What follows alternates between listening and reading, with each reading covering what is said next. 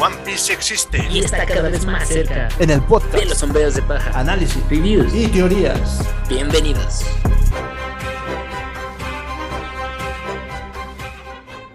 Buenas noches, yo soy Juan. Buenos días, yo soy Parra. Y este es el podcast de los sombreros de paja. Regresamos a una semana antes del el manga con la locura de la batalla campal. Y como lo prometimos y seguimos con la serie de estas semanas, vamos a continuar con la historia de Es One Piece episodio A. Capítulo 2. Solo son cuatro episodios en esta historia y con el estilo de Boichi. Se llenan huecos también para descubrir cosas que quizá nos preguntamos, ¿por qué no pasó esto en la historia principal o por qué sí?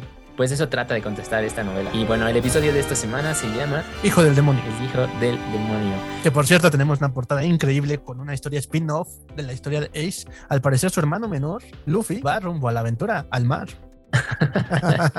Así es, para ver toda esa historia del hermano de Luffy, ¿no? No, no puedo esperar a ver esa historia. y bueno, antes de continuar con esta increíble adaptación de Boichi, queríamos agradecer a Acrylic Shield que nos mencionó por ahí en Instagram, nuevos, nuevos nakamas. Así es, compartió nuestro episodio número uno de, esta serie de cuatro episodios de Ace. Y muchas gracias por compartirnos. También síganos en, en Instagram, están como Acrylic-Shield. Y aquí van a poder encontrar, si son coleccionistas de lo que, bueno, no de lo que sea, pero sí de varias cosas, en este caso, figuras, juegos, cartas o hasta para sus mangas. Yo creo que podrían este, contactarlos y ver qué pueden hacer por ustedes en acrílico para proteger toda esa valiosa inversión. Así es, se los recomendamos para que protejan su colección. Tienen diseños muy padres. Síganlos en Instagram. Y bueno, con eso comenzamos este episodio.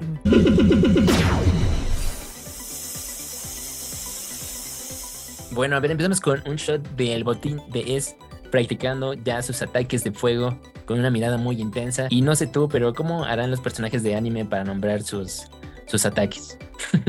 Tenemos a Ace preparándose, lanzando fuego de los dos puños, abriendo Ajá. los brazos como si estuviera haciendo un chest fly en el gimnasio. muy enojado, mueve los brazos hacia el frente y salen llamas de los dos brazos de manera muy intensa. Y tenemos también el primer cuadro de toda su tripulación o unos miembros de su tripulación muy, muy, muy interesados y atentos a lo que está haciendo. Entonces tenemos a Ace con su Shinka, Shira, Nui y todo. Así es, y lanza fuego hacia una tabla con el dibujín de Shirohige. Muy extraño porque le pusieron ahí un pilín, pero tienen un dial, un dial de la isla del cielo. Esto es lo sorprendente de, de, esta parte. Bueno, antes de, antes de empezar con la explicación del dial, tenemos un shot del barco en medio del mar, cómo están este, practicando con, con ese fuego, y vemos cómo el dial empieza a absorber la llama de Es y casi casi la, casa, la cara de, Shiro, de Shirohige burlándose de Es. Sí, esos dibujos me recordaban mucho también a los que hacía este Luffy que vimos en la historia original. Entonces, como que nadie aprendió a dibujar de ellos, ¿no? Yo creo que sí. Entonces, aquí su tripulación muy sorprendida. Capitán, sus flamas se apagaron, fueron absorbidas. Así que estos son los Flame Dials de la Isla del Cielo. Entonces, lo encontraron, fueron a la Isla del Cielo. Se lo compraron a un recompensas, alguien que iba pasando a algún pueblito. Pero, Esto deja en duda, ¿no? Sí, pero mira, fíjate que a mí lo que me entró en esta parte fue de que, ok, ok, pues sí, acordando de los, de los dials, o sea, si existen todo tipo de dials que pueden absorber estas cosas, como dice este Dus, que se molesta, bueno, que le dice a Ace que no se moleste con esto porque ya le explicó que absorben un tip, tipo específico de energía. Uh -huh. Entonces, ¿no habrá algún dial que pueda absorber la oscuridad, la luz? pues mira, ya con la cosa que está pasando en la historia normal con Vegapunk, si Vegapunk está enterado de esa tecnología de la isla del cielo también, que supongo que sí, porque tiene las nubes, si recordamos que tiene isla, tiene partes de nubes, yo pensaría que tal vez él puede diseñar algo así. Como estamos diciendo, ya contrarrestó la luz, pues tal vez si ponen a trabajar la cabecita de Vegapunk, pueda contrarrestar ¿eh? la oscuridad. Entonces te digo, entonces volvemos a la misma parte. La gente que se saltó de Skype, no lo véalo. sí. Porque qué tal si, si, o sea, realmente, si en la batalla final también aparecen ellos. Llegan con los dials y ayudan totalmente con absorbiendo golpes, energías y regresándola. Sí, o sea, esto es, esas, esas cosas que esa, esa, tecnología existe, o sea, ya nos dijeron que sí existe. Entonces, Ajá. alguien la podría usar también como ventaja, ¿no? En la historia. Pues sí. De los miembros, solo quiero mencionar, de los miembros de la tripulación de E sale uno en particular que tiene, bueno, cuando lo vi, pues obviamente nos recordará a Brooke, porque es un sujeto que tiene un cráneo en la Ajá. cabeza y hasta parece que tiene una peluca. Y además tiene un collar como el de Es de perlas y también tiene otras tres calaquitas, que yo supondré que tal vez él es el que le dio la calaquita a Es, pero no, porque ya la tenía antes. ya saben su collar, que también había teorías de que ahí tenía ondas con Kaido es y no sé qué, pero en realidad no. Pero bueno, solo mencionar que ese personaje se llama Skull. y también esos personajes de la tripulación es, pues sí, como que entre medios secundarios. Y creo que específicamente en este capítulo, y así como los dibujó Boichi y como están en la historia, se sintieron como los de la tripulación de Boogie, ¿no? Que nada más están como vitoreando y siguiendo lo que hace su líder sin pensarle mucho, excepto por Dust. Sí, sí, sí, o sea, exactamente, están como que muy, lo alaban mucho, pero no, no tienen como que mucha congruencia o mucho... Bueno, parece que no los está haciendo tan relevantes, ¿no? Pues sí, o sea, lo está pasando nada más así, nada más, nada más sirven como para eso, ¿no? Para darle porras a, a ese y decir a todo lo que él haga que está bien y que es el mejor. Y bueno, ya solo para cerrar el tema del, del Dial, pues sí, nos deja en duda aquí. De- les digo, no leímos la novela, no sé si sí fueron a la isla del cielo o no, o lo compraron. Pero pues esto entra también en lo que debatíamos el episodio pasado de eso hace que esto pueda no volverse canon o sí, ¿no? Porque podrías encontrar ya como incoherencias. Sí, sí, totalmente. Entonces, pues bueno, te digo cuando tengamos la oportunidad de leer la novela, ya estaríamos hablando de la comparación entre el manga y la novela. Entonces, Sí. Tal vez haremos un pequeño espacio reflexivo en algún otro capítulo. Así es. Bueno, también, también recordemos que esta, esta historia de Ace la vimos en el capítulo 552 del manga de One Piece. Ok, o sea, sí la vimos, pero no totalmente, ¿no? Ajá, no, o sea, ahí fue donde empezamos a ver esta parte porque ahí es cuando se despide de Luffy, que se va, que Garp se entera que es pirata, que ya tiene su recompensa. Y ahí es donde vemos también esa imagen de Shirohige que vimos en el capítulo anterior, al final. Nada más que obviamente el arte de Oda y el arte de, de Boichi, pues ah, no sé, ahí había ahí algún comentario tuyo, ¿no? Bueno, ya había dicho que Boichi nos lleva a la realidad como si estuviéramos en el mundo de One Piece. Ajá. Más o menos, o sea, más o menos, obvio, pero ustedes entienden. Sí, entonces te digo, imagínate, o sea, el primer capítulo fue la primera hoja, básicamente. Ahora, eh, la segunda hoja de ese capítulo de One Piece, vemos cuando conoce a Shanks, cuando está con Jinbe, y ahí pues nada más son pedacitos, ¿no? Nada más son tres, tres recuadros y con Jinbe igual otros tres recuadros. Y aquí ya con, con pues ya lo vemos más, más explayado, más largo, un poco más lo que nos intenta decir lo que pasó, pero de todos modos aún así siento que obviamente falta, ¿no? Sí, o sea, bueno, la historia llena de huecos y que de hecho yo tengo críticas específicamente en este segundo episodio y vamos a regresar a un tema controversial que ya habíamos discutido en el podcast, pero bueno, aún así le sigue agregando. Pero Ok. bueno, vayamos a esto, como ya sabemos, tú sales de East Blue, parece que todo el mundo sigue la misma ruta, pasas por el Grand Line y tienes que llegar a la mitad, ya saben que la mitad pues es donde estaba Marineford, el Red Line. Y antes del Red Line, pues estaba Shaboudi, el archipiélago de Shaboudi. Y como los barcos piratas se supone que no pueden pasar por el Red Line, pues hacen el coating de los barcos y se pasan por abajo. Ya, bueno, eso ya lo sabemos, ¿no? O sea, si viviéramos en el mundo de One Piece, creo que todo el mundo ya sabe que tiene que hacer eso. no, Sí, sé no, o cómo sea, nadie- primero- cómo- no sé cómo los de la Marina no saben eso. Todos tienen que pasar por ahí, ¿no? En algún punto, entonces. Exacto. No, pueden, no pueden evitar ese punto. A lo que digo es eso, ¿no? O sea, si la Marina ya sabe, pues destruye los barcos, ¿no? Así es, ¿no? Y se supone que también la, la Reverse Mo- Mo- Mountain también te lleva al mismo punto, ¿no? Sí, se supone, se supone. Entonces, ¿por qué también nos esperan ahí? Pues sí, puede ser. Además, también de que hay una teoría de que en realidad los barcos, ves que por arriba sí pueden pasar los barcos de la Marina. Ajá. Así es como pasaban, en algún momento nos dicen que los, los de la Marina sí tienen como un túnel para pasar. Así Entonces, es. tal vez eso también entra en lo de sí, el Red Line es totalmente falso, que ya habíamos dicho en nuestra teoría. Sí, también. Pero bueno, en esta historia de Ace, continuando, pues Ace le dice a su tripulación, sube hasta arriba del barco y les dice que van a ir al archipiélago Shabaudi y luego a la isla Yojin, así como Luffy lo haría tres años después que él, porque ya saben, después de eso pues sigue el nuevo mundo. Y en One Piece para llegar ahí pues tuvieron que pasar casi 600 episodios e incluso la recordamos tristemente la muerte de este propio personaje. Así es. Pero bueno, él los trata de alentar, decirles que este, él nunca se va a desviar de su objetivo, que su camino es el camino hacia la cima y que pues, lo juega por la bandera pirata, que estén con él sí o no. Entonces, recuerden que su objetivo es Shirohige Edward Newgate. Así es. Ese es el objetivo frontal que les dice a todos, pero sabemos que de fondo hay otras razones. Que este episodio en especial sí explica bastante bien, les digo con cosas para debatir, pero sí explica bien su propósito de vida. Que de hecho sí nos dijo en la serie, le dice a Garp esto. Así es. Pero bueno. entonces, Ujú. entonces, aquí seguimos, ¿no? Que no se van a detener. Y aquí de nuevo Dios nos dice, como un fuego ardiente, Ace cruza los mares con tal velocidad que casi se quema a sí mismo. Bueno, solo contextualizando por si no lo habían reflexionado, el Jolly Roger de Es, si se fijan bien, pues obviamente es la calaverita, tiene sus, sus- la- las caritas feliz y triste, se está quemando y tiene su sombrerín, pero tiene el logo de espadas. Este es, Ujú. en su nombre como tal, traducción al español, as puede ser las de espadas, entonces por eso también supongo Los que... espada, ¿no? Supongo que los, los piratas de espada igual es el nombre que se pusieron y ya con es y espada, pues es las de espadas, entonces ahí Ya. más o menos, ¿no? Una pequeña explicación o quizá la posible explicación del por qué es eso. Sí, Entonces, ya, de acuerdo, pero bueno, si somos honestos, el logo está medio gacho. bueno, pero es que no lo, no lo iba a ocupar en toda la historia, entonces dijo, ay, pues algo sencillo. sí, bueno, va hasta alcanzar la cima del océano.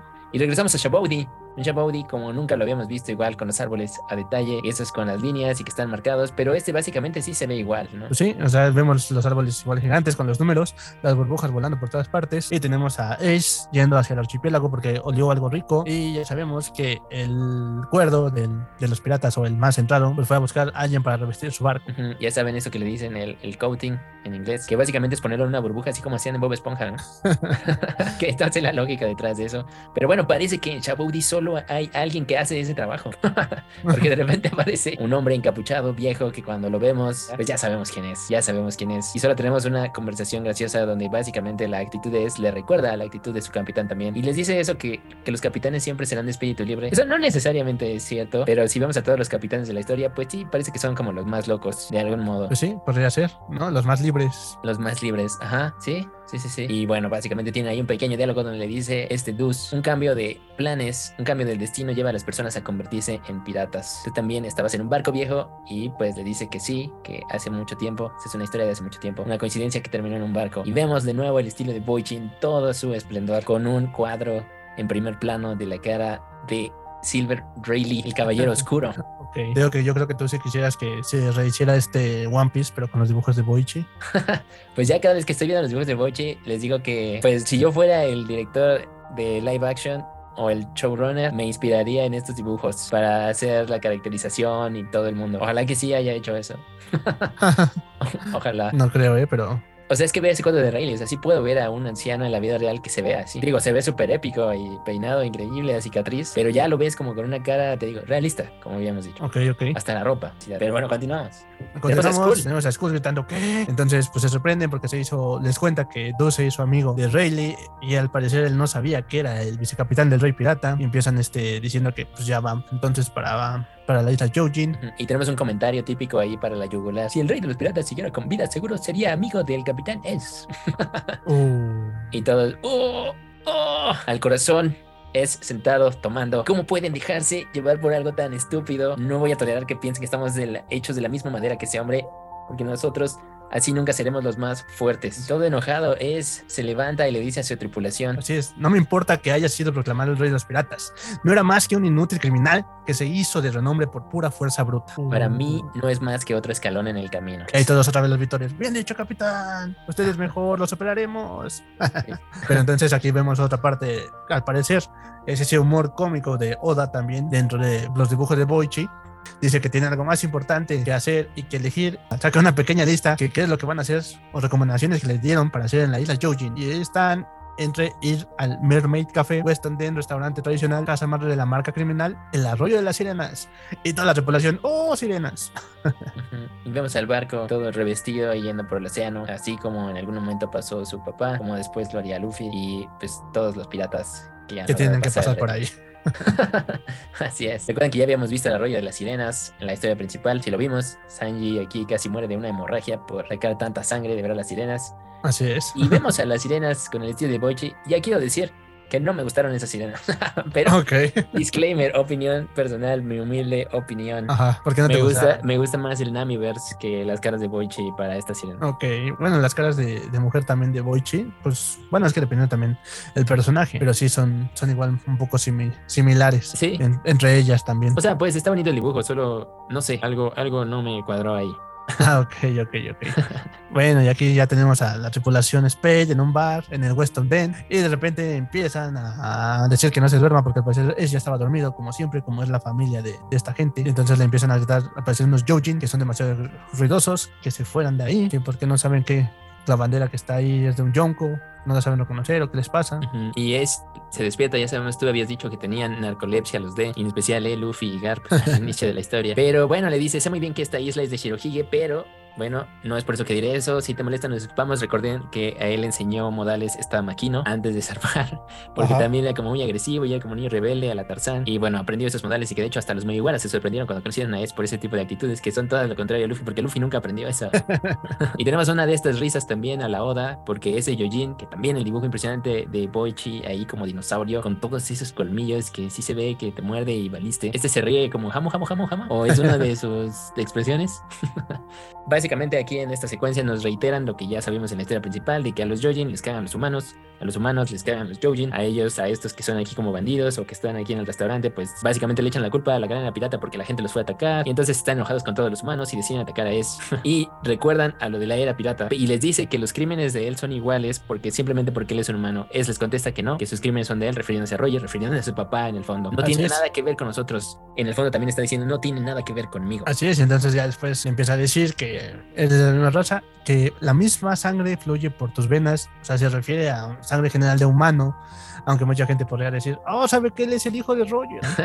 o sea, obviamente es uno de esos, indirectamente sabemos que es cierto y otra vez a la yugular de es. Porque esto es. esto es. lo que le cala, pues. O sea, si estuviéramos en un concurso y le dices eso a es, ya, pues valiste y pues fue, lo que, pues fue lo que pasó, ¿no? Porque, o sea, al decirle eso, yo creo que él se entendió que le dijo que era este, que era el hijo de, de Roger y pues tanto así se enojó que sacó su Sacó el haki que de nuevo vimos otra vez ese haki. O sea, esto lo aprendió en seis meses, ¿no? Antes de llegar a la isla con este Dus. Ajá. O quién sabe cuántos meses de que salió con Luffy y llegó aquí. Porque ya tiene el haki del conquistador y lo vemos otra vez usarlo. Y se pelean, se pelean en el restaurante. Ya sabemos, siempre hace revuelto. y ahí acaba esa secuencia. Bueno, ¿qué, qué te dejó eso de la isla Jojin? Se pasó por la isla Jojin. O sea, simplemente fue para enterarnos que. Pues que pasó por la isla Jojin, como todos. Exacto, solo fue su paso por la isla Jojin. Sí, o sea, no fue como que gran cosa relevante ni nada, entonces solo pasó por ahí.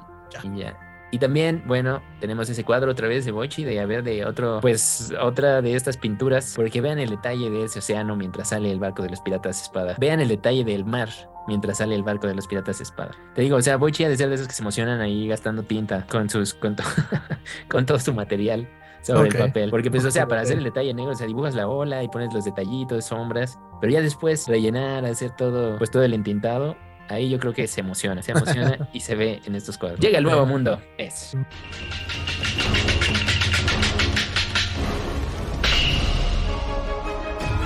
Entonces tenemos a Ace atacando un barco, primero saliendo directamente de su barco como si fuera un cañón y ataca con su puño de fuego, pero esa flama que va en el cielo volando, no sé si parece un meteorito o no sé tú cómo lo ves. ¿O la de que ya le pega el barco? O no, no, no, antes cuando va volando Parece un meteorito. Ah, ok, sí, sí, sí, sí. Pues literal es el fuego, la luz. Se ve increíble eso, te digo, me recuerda a llamas a mí. Sí, a la antorcha bueno, A, la antorcha, me recuerda a la antorcha humana en Marvel.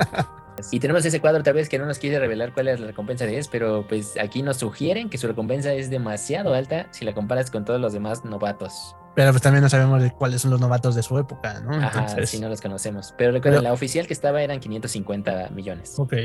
Bueno, corte A, pasamos a la siguiente secuencia de este manga. Otra de esas cosas que sí vimos, sí vimos en la historia original, en más o menos dos paneles nada más. Pero aquí nos dan un poco más de contexto. Llegan a una isla nevada donde se ve un ejército así como la escena de Mulan, si vieron esa película, la de Disney, cuando llega todo el ejército de los unos y están atacando en la nieve. Así es. Pero otra vez, dato interesante en esos dibujitos, se ven dos figuras como gigantes con escudos enormes y además hay un barco y otra vez ese barco a mí me parece que tiene un dragón en el mascarón. Y como dijimos en la vez pasada, hay gigantes y personas normales, pero esto ya es el tiempo actual. Así es, y deja de eso, ¿no? O sea, ya sabes, el clásico casco con cuernos, los escudos, espadas, trinchetes de ese estilo, ¿no? Entonces, pues ahí está la, la, cuestión de los vikingos. Recordemos otra vez, los vikingos eran, son representados por gigantes en One Piece, entonces... Entonces, aquí también había gigantes. Esto está curioso porque, pues, esto sí es, esto sí es canon, para que vean, porque Shanks estaba aquí, Shanks estaba aquí. Y eso sí lo vimos. Así es.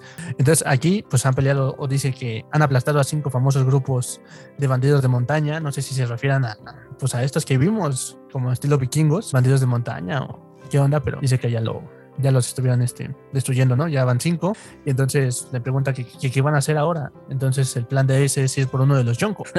sí, cuando leí eso dije, wow, ¿qué? Ah, bueno, pero ya sabíamos que iba a pasar. Pero ahí está buena la reacción de Dus. Así es, porque primero dice, vamos a ir por el Yonko el hombre de cabello rojo y la triple cicatriz. ¿Y, qué, Shanks? ¿Quieres decir que nos vamos a meter un, a un Jonko ahora mismo? Es una tontería, es, no estamos a su nivel. Dos. ¿Acaso me veo débil? Eso sí es como medio de jefe tóxico, ¿no? Le dice, es la cima a lo que apuntamos. Como tu jefe te dice, a ver, vamos a, vamos a hacer las ventas más grandes del año. Si no damos la talla para enfrentarnos al Jonko, Entonces no tiene sentido discutirlo, ¿no crees? Pero cuando tú en el fondo sabes que no se puede hacer eso. No, me veo como alguien que puede superar al rey de los piratas y otra vez ese cuadro, la nieve, sintiendo todo el movimiento y el frío con el ojo de Dus viendo la seguridad con la que lo dice y pues su tripulación. Obviamente que sí, capitán, el pelirrojo, el pelirrojo ni siquiera nos da miedo. Dus ama, todavía podemos luchar, no tiene nada de qué preocuparse. Parece que él es el único, como dijiste, el único consciente de, la situación. Pero bueno, luego es les revela que no van a emprenderte con él. entonces este, ya les cuenta de su hermano menor que está en deuda, entonces lo, lo necesita ir a saludar. Y vemos ahí cuando van llegando a una cueva y vemos un shot también increíble en donde recordemos, te digo, en el capítulo 552 del manga, también vemos nada más cómo va esta, montaña helada y ya cuando está este Shanks con su espada sentado, pero ahí lo vemos con un abriguito, guantes, su capuchita negra y su banda alrededor, pero así muy muy sencillo, ¿no? Entonces, y ahora vemos esta imagen de una cueva enorme con espadas gigantes que volvemos a lo mismo, espadas gigantes con grabados garigoleados allí casi igual como las de Game of Thrones. Parece que es acero de Valiria ahí, ya rotas, oxidadas pero enterradas entre la montaña. Y casualmente, casualmente, la tripulación de Shanks ahí como si nada. Chan, chan. Y nunca hemos visto a la tripulación de Shanks más espectacular como esta. Acabamos de ver en Film Red. Y pues aquí hasta se ven más guapos todos. ok, y bueno, mira también. Dato curioso de la ropa que están ocupando ahorita en esta, en esta escena, en este cuadro, es la misma ropa, bueno, mínimo la de Shanks, se parece bastante a la que ocupa su casa Shisho en Doctor Stone, que, que su apodo es como el estudiante primate más fuerte que hay. Entonces, en la serie de Doctor Stone, cuando lo reviven a él, cuando lo despetrifican, ellos están en peligro porque le están atacando a los leones. Entonces, ya se despierta, le dicen la situación y él solamente se levanta y de un golpe mata al león. Los demás huyen. Entonces, su casa pues le quita la piel y todo y se pone la piel del león como si fuera abrigo. Y entonces ese abrigo es totalmente muy, bueno, es totalmente igual o similar al que vemos ahorita usando a Shanks. Y también la ropa que ocupan sus compañeros de su casa en la historia es similar a la que vemos en estas imágenes de Boichi para la tripulación de Shanks. Ya, pues bueno, este es el easter egg de Boichi de yo dibujé esto y para que quede a la posteridad. es como meter cuando haces un dibujo y metes tu nombre por ahí sin que nadie se dé cuenta. Pues sí, también. sí, fíjate que también su estilo este de, de, dibujos pequeños, así por ejemplo ya vemos el Super 4 también, el close-up a la cara de Shanks. Increíble, increíble. Sí, totalmente. Un Shanks muy, muy, muy diferente al que conocemos. Totalmente, sí, ese sí da miedo. Sí, no. Bueno, que esa cara también la hemos visto en One Piece. Esta, esta básicamente, pero no tan, no tan detallada, ¿no? Entonces aquí ya cuando le pesa, eh, no me refiero a ese sentido de que vengo a saludar, porque ya pienso que, oh, has venido a saludarnos, ¿eh? Ya sabes, atacarnos, matarnos, eso. Ah, o sea, se entiende que un saludo en el mundo pirata es como de, bueno, quieres pelear, ¿no? eso, de eso dan a entender. Ajá. Y entonces, bueno, esa cara también que ya pone después de, ah, sí que tiene un hermano mayor Luffy, ¿no? Entonces, esas caras igual. Si tú ves pues, los dibujos de Boichi, los mangas o el anime de Doctor Stone, igual hace esas caritas y todo. Sí. Que también es parte de su estilo. Ahí quiero mencionar que si se fijan en ese cuadro donde Shanks está feliz, en esa cara kawaii, al estilo. Tiene el brazo izquierdo del brazo que se supone que perdió en el capítulo 1. Y bueno, mi teoría es que Boichi lo dejó así a propósito porque en el anime, cuando pasaron esta secuencia, Shanks también tenía dibujado ese brazo. Entonces es como una, quizá hay como una burla de esto sí pasó en el anime, o de voy a cometer el mismo error nada más para que mache. Creo que sí, o sea, eso no se le iría, porque sí. Totalmente. Sí, porque, porque, un cuadro antes lo estamos viendo sosteniendo su espada con la mano derecha y al siguiente levanta la mano izquierda. Exacto, sí, sí, sí. y bueno, básicamente le cuenta su historia, ahí no nos pasa nada más de esto, de lo que ya sabíamos, pero se contesta una de las cosas que yo te decía de que pasó de Marineford y ahora sí aquí va, entro en ese tema de discusión, que ya pasamos con Rayleigh, ahora pasamos con Shanks. Básicamente platican sobre Luffy. Tuz dice que cuando hablaba de Luffy, ese estaba mucho más palanchín y contento y era la única familia que tenía. No, sí, tenemos ese cuadro de Shanks y esta conversación también, mi conversación con Duz, que también responde a lo que te decía un poco la vez pasada. No deberían apresurarse, chico enmascarado, le dice Shanks a Dus. Están apuntando a la cima sin ninguna razón verdadera, un viaje sin propósito. Están solo guiados por la impaciencia. Y esto es cierto, la impaciencia sí es lo que llevó a esa a morir. Y, pues y, en ese momento, o sea, sí tiene un propósito, lo vemos al final de este episodio, pero te digo que de alguna manera sí está haciendo, o sea, su propósito sí está un poco vacío, a mi parecer, un poco vacío externamente. O sea, para él tal vez tenga mucho sentido, en el corazón para todos tiene sentido, pero para el mundo y la realidad de lo que estaba viviendo no tanto. Ok, ok, ok.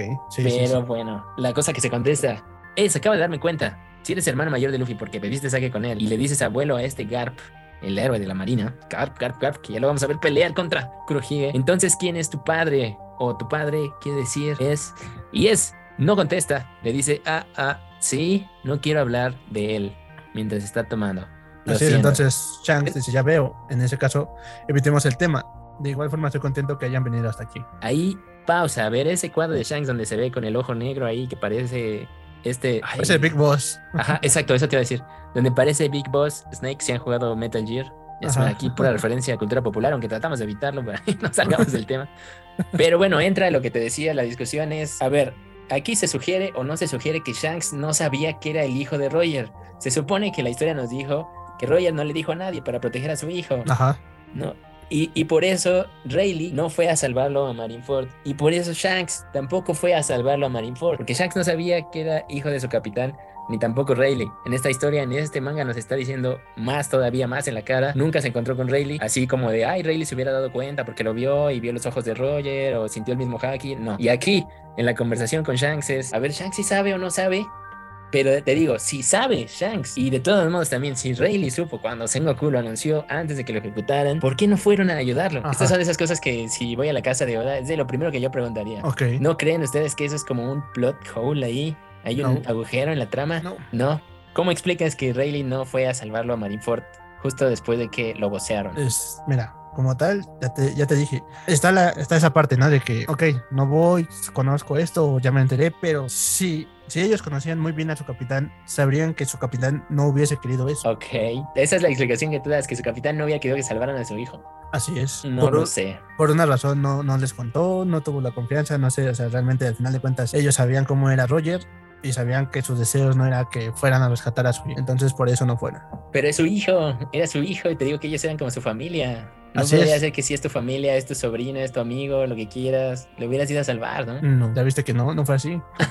Bueno, ahí para dejarlo en debate, estas de esas cosas que al final de One Piece te digo que espero que las ataque o algo así, porque Ok, pues esto haría que si Oda, o sea, esto para mí le quita el 10 absoluto a One Piece, si no responde ese tipo de cosas. bueno, si no la responde.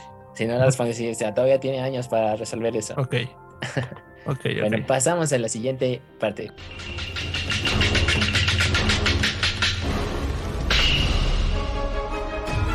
Aquí ya, ya después de que hablaron con Shanks, estuvieron ahí este, bebiendo y disfrutando, ya llegan a una isla en donde se supone que es uno de los puertos de abastecimiento de Shirohige. Entonces, pues lo que hicieron, esto, esto te digo, también lo vimos en el episodio 552, cuando llegan dicen aquí lo vamos a esperar, pero sorpresivamente para ellos, algo grande se aproxima. Toda una, todo un torbellino de agua se acerca a ellos y los ataca. Y que el torbellino de agua también ahí impresionante. Así es, así es. Y entonces aquí tenemos aquí un puño de agua atacando a Es. Un puño de agua atacando el puño de fuego. Ya sabemos, tenemos ese golpe increíble de agua contra fuego. Esto lo hemos visto en muchos lados también. Tenemos Ajá. la primera aparición de Caballero del Mar, Kaikyo no Jinpe, en el estilo de Boichi. Y yo también otra vez. Este es el Jinpe que quiero ver en la cuarta temporada de Netflix. Si es que hay segunda.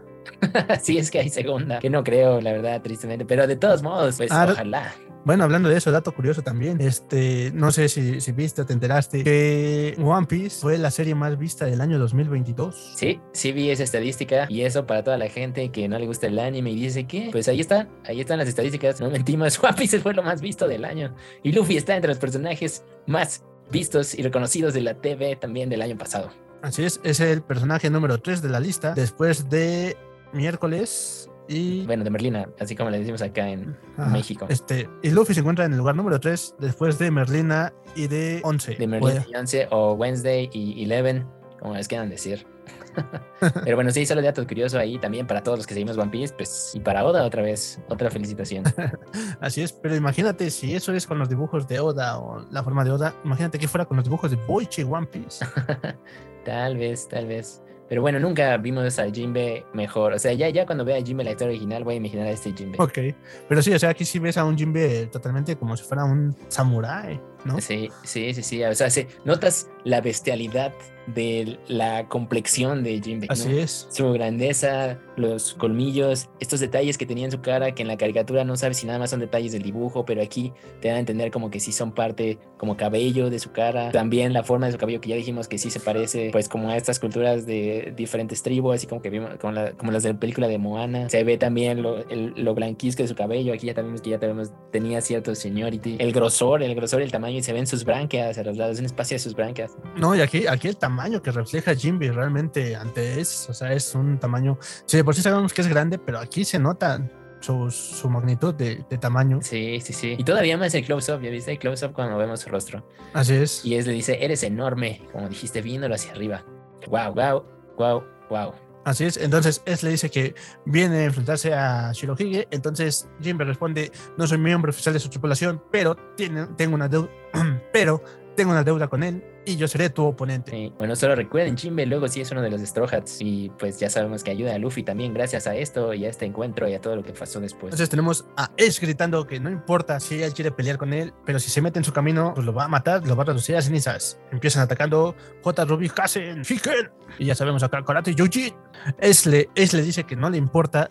Empieza con un ataque J. Ruby, Luciérnaga de fuego seguido de un Kazen, rueda de fuego, pero este ataque de luciérnagas de fuego o J. Ruby este, salen de su palma como luciérnagas volando hacia todos lados para empezar a atacar a Jimbe. Jimbe solamente se cubre con un brazo y es salta para tocarlo con su Hiken. Así es, salta, quién sabe qué altura y otra vez un shot increíble del puño de fuego. Pero Jimbe ya sabemos que tiene esa habilidad. Yojin, que no sabemos si todos los Yojin pueden hacer eso, pero básicamente es un maestro agua del universo de Avatar porque jala agua de todos lados y usa el Yojin Karate para hacer un Shizu Rase, torrente tranquila de seda, donde básicamente y por el dibujo de Boichi me imagino que por el movimiento de los brazos se está creando una barrera de agua muy sutil en la que choca y se estrella el puño de fuego destructivo de Es y no le hace nada. Es le grita contra esto mis flamas y nos dan una lección básica. Jimbe, el fuego se extingue con agua. Un niño de 10 años sabría eso. Entonces aquí viene también una explicación bastante buena que dice, pero ¿de dónde viene el agua que utilizas? Jimbe le dice, de todo lo que nos rodea. Hay agua en el aire, debajo de la tierra, incluso en tu cuerpo. Esta es una de esas cosas que cuando lo vi la primera vez también dije, oh, eso está bien, bien, cool. También ese shot de Jimbe levantando su pierna hasta arriba, ahí otra vez el extremo de la realidad con el estilo de Boichi. Se ve raro el dibujo, pero es real, funciona. Sí, Ajá. creo que puede hacer eso, Jimbe. Sí, totalmente, con su estilo de Yojin Karate. Y la flexibilidad, o sea, ahí para que vean, aún aunque tiene sobrepeso, pero puede hacer eso.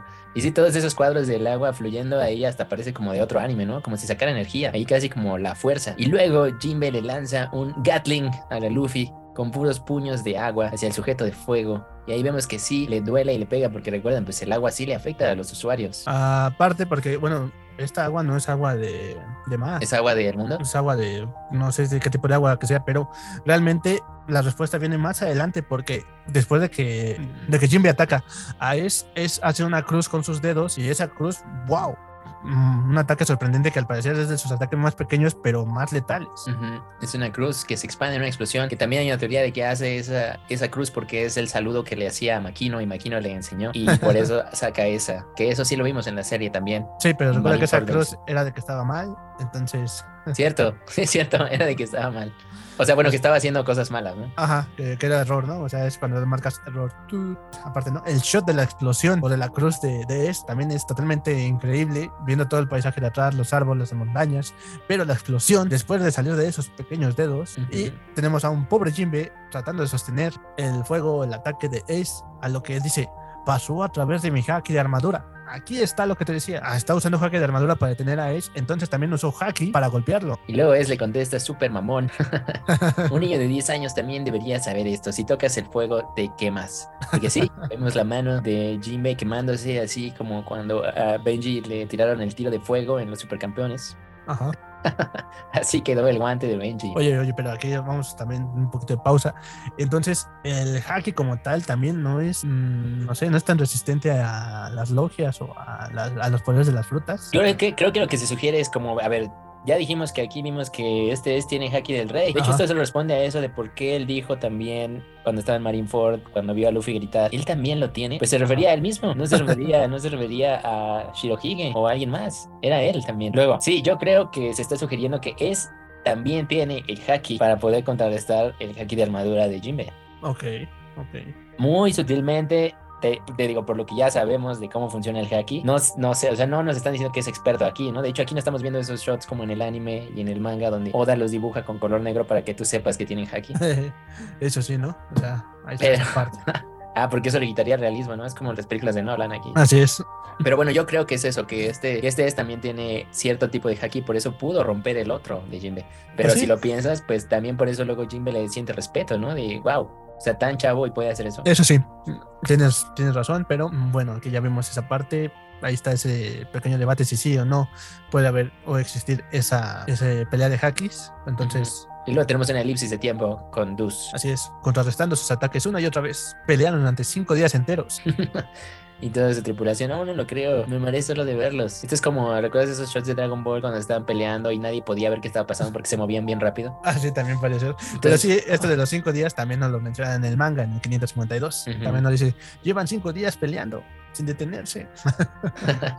Los miembros de la banda de los Space Pirates se desplomaban uno tras otro y los que permanecían de, de, pie simplemente observaron con asombro cómo su capitán luchaba sin descanso. Tenemos a un Jimbe totalmente cansado, desplomándose al piso y aún es haciendo lo mismo. Pero sorpresivamente, y como ya sabíamos que iba a pasar, llega el Moby Dick. Moby Dick, ahí otra vez impresionante. Quién sabe cómo se detienen esos barcos. El barco ballena gigante, ya sabemos que tiene como. ¿Cuántas de esas eran? ¿Cuántas? ¿Cuántas flotas tenía? ¿6, 12?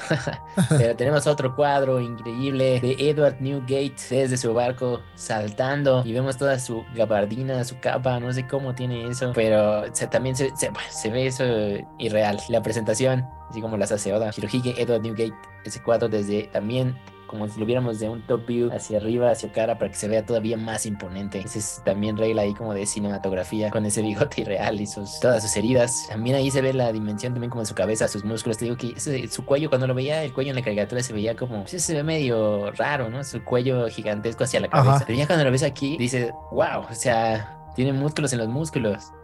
sí, básicamente, ¿no? Entonces, la cabeza, pues como no tiene mucho músculo, también no puede crecer tanto. Entonces, el cuello todavía, pero la cabeza no. Así que por eso está esta proporción, ¿no? El cuello como estilo pirámide hacia la cabeza. Y cae, cae otra vez con un shot de superhéroe, así como lo hizo Jimmy unos paneles atrás, enfrente de él. Ya sabemos que él también está gigantesco. Y ahí, para esas preguntas que tampoco Boichi respondió, ¿cómo no se les cae la gabardina cuando hacen esto? ok. Y entonces Shirohige empieza gritando, ¿dónde está el mocoso que quiere tomar mi cabeza? Si es eso es lo que deseas, seré tu oponente. Y pelearé solo. Pelearé solo. Luz dice, ¿qué chingados? Si hacemos algo, nos harán pedazos es. Y todos, qué aquí tan poderoso. Todos llorando. Protejan a nuestro capitán, hay que apoyar a es. Y vemos al invencible Shirohige. Es como el invencible Exodia Shirohige aquí. probablemente, probablemente, pero en sus buenos tiempos. Y luego es hace esto que sí vimos también en el manga. Pone una barrera de fuego para que su tripulación, pues entre que se salve y los está corriendo al mismo tiempo, porque les dice ya váyanse. Shirohige le dice que no, que si no saldré corriendo. Y es hace un trato, deja ir a mis nakamas, cambio yo no voy a huir. Y todos sus nakamas ya saben, pelean por él. Te ayudaremos es. Y pues qué idiota. Tenemos un diálogo emocional, también una parte crucial de este episodio. Así es. ¿Por qué estás todo el tiempo cargando con todo el peso tú solo? Siempre te lanzas de cabeza al peligro por tu cuenta. No puedes siquiera vencer a Jimbe. ¿Cómo piensas vencer a Shirohige? Y otra vez le grita, le sigue gritando, este no es el momento para que te comportes como un niño, no vayas a donde no podemos seguirte, ¿qué importa llegar a la cima? ¿Qué clase de tesoro encontrarás cuando llegues allá? No puedes superar al rey de los piratas y no necesitas hacerlo, así que por favor, huye con nosotros. y vemos a esto ya malherido, con la vista perdida un poco, le vuelve a decir, ¿acaso me veo como un debilucho? Dus.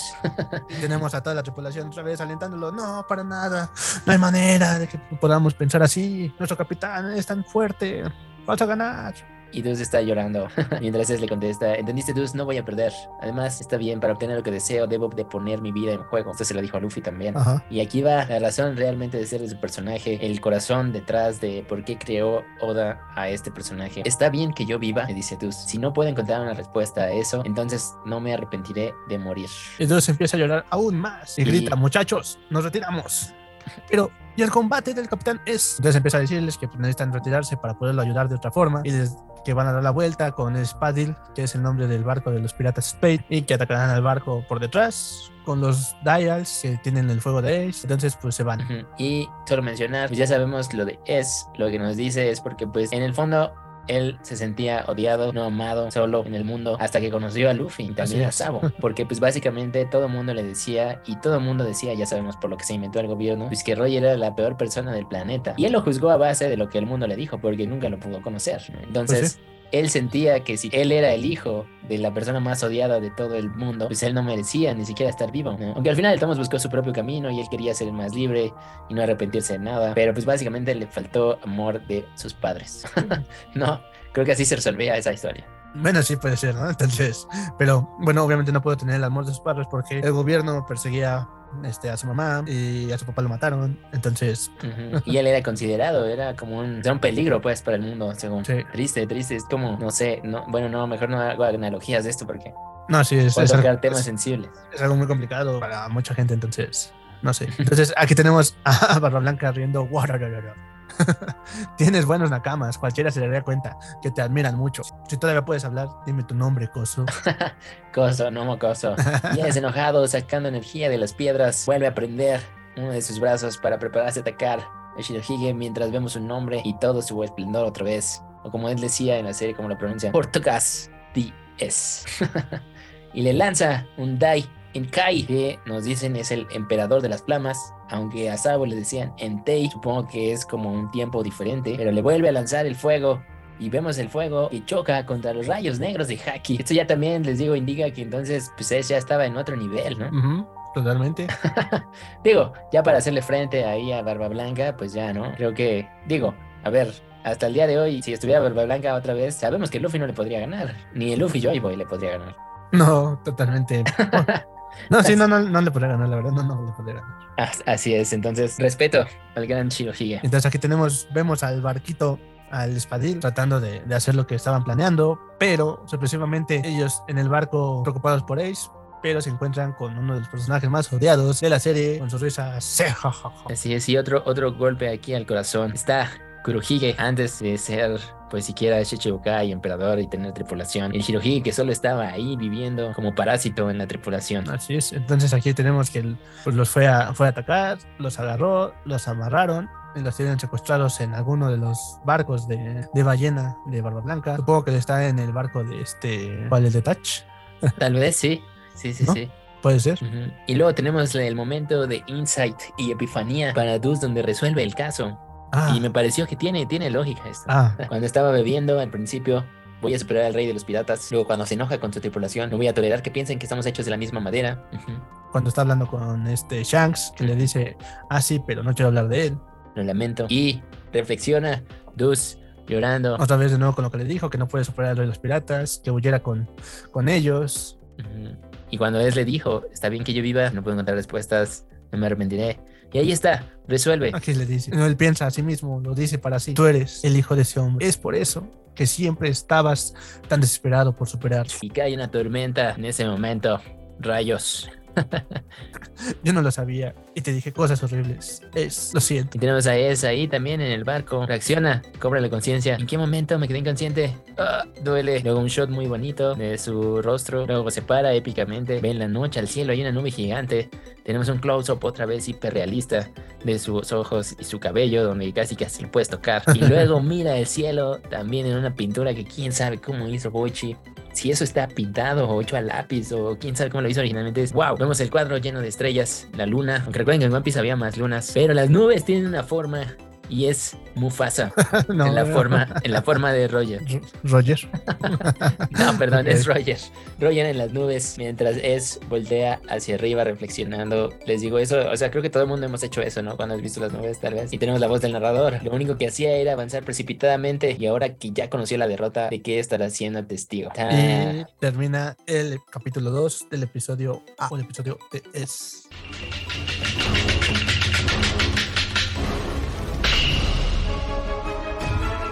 Es. ese shot, ese shot, este final donde veía a su papá en las nubes.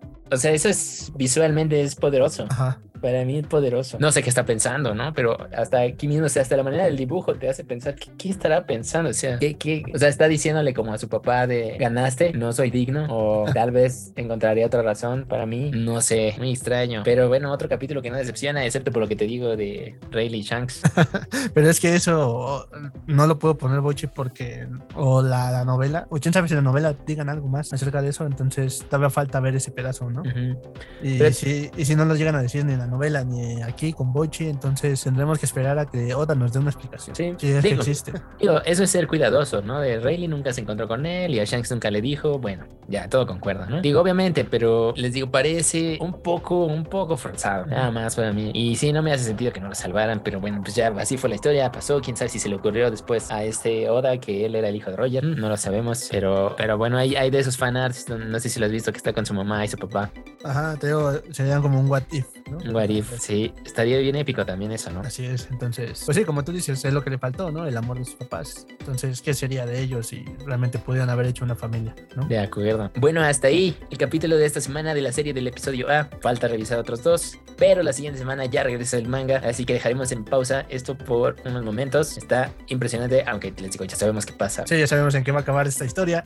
Desgraciadamente, sabemos que es en la muerte de este personaje también muy querido para la mayoría de personas. Pero bueno, hay que ver qué hay antes de ese pequeño y gran incidente. Así es. Y bueno, ya pues la siguiente semana regresamos con el 1072 para ver cómo Oda otra vez nos hace volar la cabeza a todos, tal vez ya con la llegada de Kizaru, tal vez con un poco de qué le pasó a Lo. Quizá un poco de Gart peleando con Kurohige. O apenas llegando ya, ¿no? Ya viendo que, que show. O nos empieza a contar la parte de Hit llegando al BAF.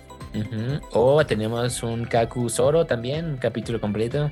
También nos falta ese pedazo. Entonces, O se Hay- revela. Ah, bueno, ajá. hay muchas cosas que más pueden, que nos puede estar diciendo o contando al mismo tiempo, porque ya sabemos que estos episodios ya van súper rápido, entonces. O se revela ese personaje misterioso.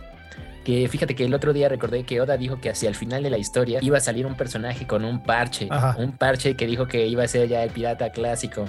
Y que iba a ser muy importante. Ya me quedé pensando, ¿será ese personaje misterioso el personaje de parche? Ok, Puede ser.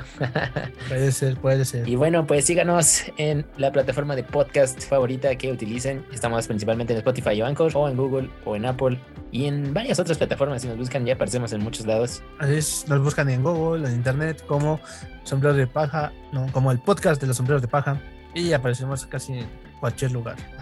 Sí, y en Instagram, sombreros de paja, guion bajo podcast. Y en los canales de Facebook y TikTok, como The Visual Channel. Y sin más, nos escuchamos la siguiente semana. Muchas gracias por escucharnos. Nos vemos. Chao. Adiós.